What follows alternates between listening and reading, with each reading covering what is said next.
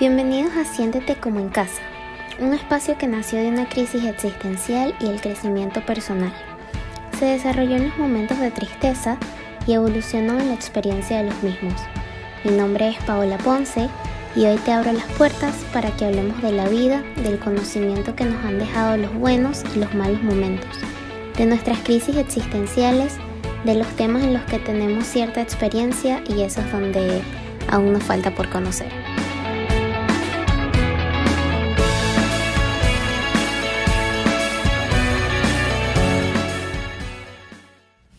Hola amigos, bienvenidos una vez más a Siéntete como en casa. Como ven en el título, el día de hoy vamos a estar hablando de el fracaso. Muchos desconocemos el que vamos a hacer ahora al sentir esta sensación, ¿no? Y, y siento que también pues para muchas personas y para mí hasta hace nada, esta palabra era una cosa inimaginable.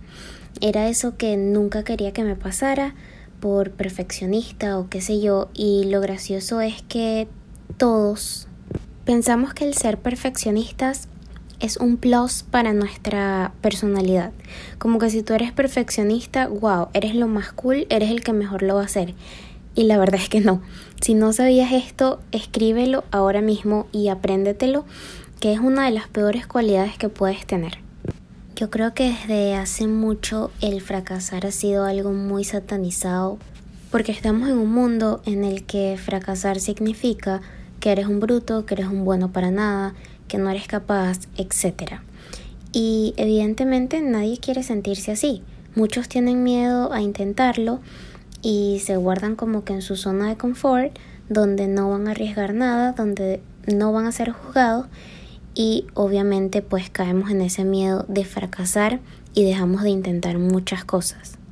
Porque es que realmente el no lograr algo ha sido muy castigado y es como si siempre hay que cumplirlo todo, si siempre tienes que sacar tal nota que sería la máxima, si siempre tienes que, si siempre tienes que y estamos como que con este peso de que si eso no sale así entonces no servimos para nada. Evidentemente caes en frustración y esto se vuelve una crisis existencial, pero para eso es este episodio de hoy, para que aprendas a mirar el fracaso como oportunidad de aprendizaje, porque creo que esa es la clave. Cuando logramos entender el fracaso como oportunidad de aprendizaje, uff, lo logramos.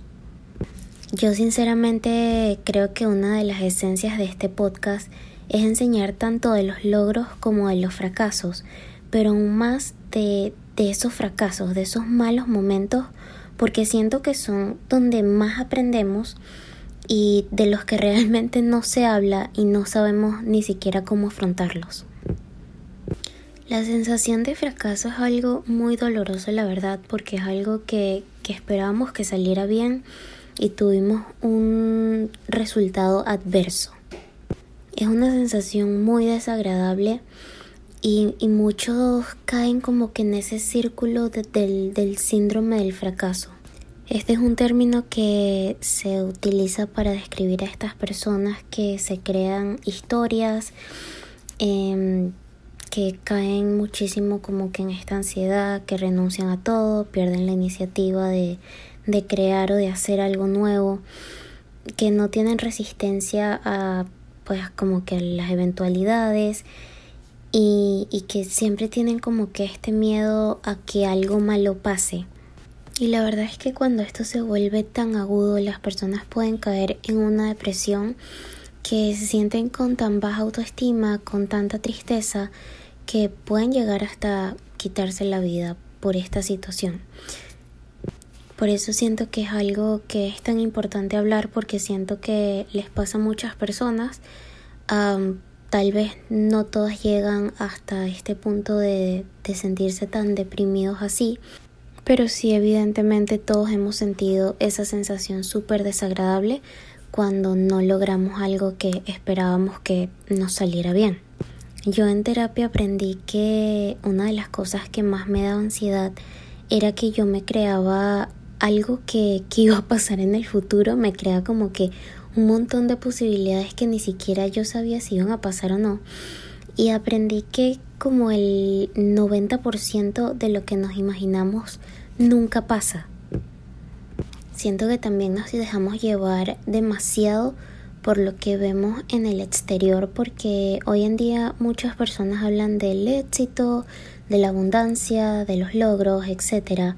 Y la verdad es que como que muestran un final que parece ser fácil y no muestran el proceso que es lo que realmente importa, que es donde te caes y, cometes errores y lo vuelves a intentar y así vas hasta que realmente llegas a, ese éxito que, que querías. Yo desde hace algún tiempo dejé de seguir cuentas de Instagram que me causaban como un poco de ansiedad y me quedé y comencé a seguir esas cuentas de Instagram que muestran como que esa vulnerabilidad.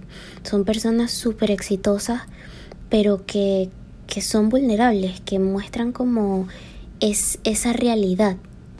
Ese no logré esto con facilidad porque pasé por esto, por esto y por esto, pero lo logré. Porque siento que quienes están por lograr algo se motivan con una realidad y no con una ilusión. Entonces siento que, que eso también es como parte fundamental del éxito. Creo que el éxito se logra cuando llevas a otros a lograrlo también. Creo que, que el éxito es un lugar donde, donde no se llega solo, sino que, que vas llevando gente, ¿no? Vas mentoreando, vas guiando a más personas. Este tema a mí me costó como que asimilarlo de la forma en que lo asimilo ahora por un tiempo, porque también Gabriel, él, él, solía ser como una persona muy obsesiva con la productividad y, no es hasta que yo caigo como que en una crisis existencial de que no sabía qué hacer, donde comencé como que a sentirme muy mal porque solía compararme con muchas otras personas y hasta con él mismo como que por esta productividad tan potente que él tenía y, y, yo decía, pero es que tú haces esto, esto, esto y esto, y mira lo que yo estoy haciendo y no sé qué. Y estaba como criciada, ¿no? Pero luego los dos afrontamos esto, a él, él me ayudó un montón y se dio cuenta pues de que él tenía una obsesión con la productividad porque Gabriel era como que tengo 10 minutos y estos 10 minutos los tengo que convertir en algo productivo y, y no siempre es así. Entonces, pues supimos como que tomar un balance en eso y, y entendí que siempre y cuando esté haciendo lo que a mí me apasione y lo esté haciendo a mi ritmo, estoy bien. Porque nuestro, er, nuestro error garrafal es el, el compararnos. Y la verdad es que cada quien tiene que buscar lo que mueve su vida.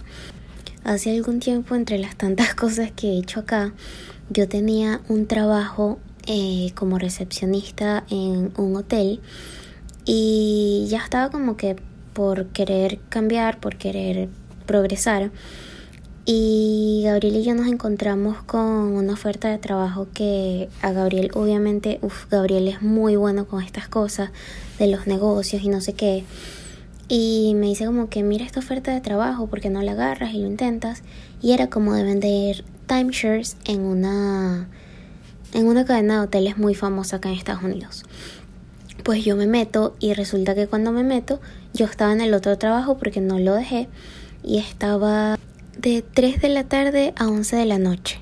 Y para poder tener esta posición en este otro trabajo vendiendo timeshares tenía que ir a clases desde las 8 de la mañana hasta las 2 y media, una de la tarde más o menos.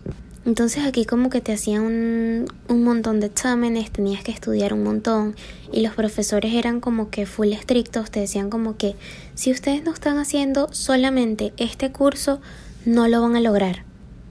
Y yo obviamente me arriesgué.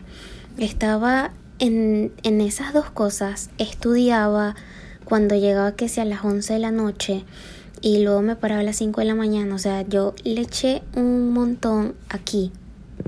Pues resulta que me dieron el puesto y cuando fue mi primer día me siento en la sala de ventas y comienzo pues a hacer el trabajo, a vender los timeshares, no sé qué.